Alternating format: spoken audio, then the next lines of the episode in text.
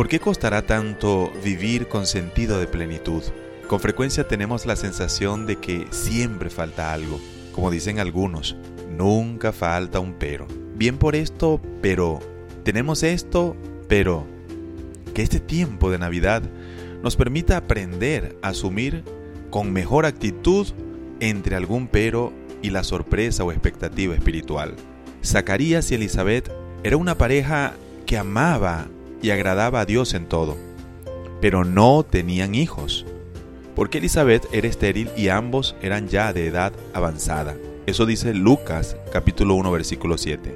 En aquel tiempo no tener hijos significaba una tragedia para cualquier mujer. Por eso incluso el matrimonio podía ponerse en riesgo.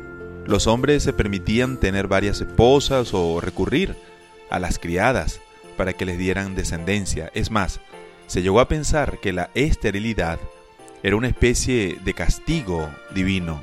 Llama la atención, entre otras cosas, que ellos no dejaran de amar a Dios y obedecerle a pesar de esa circunstancia o pero.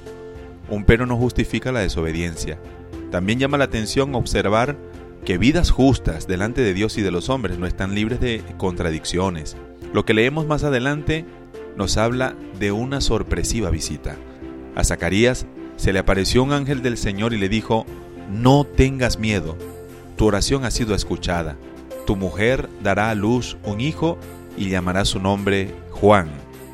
¡Qué alegría!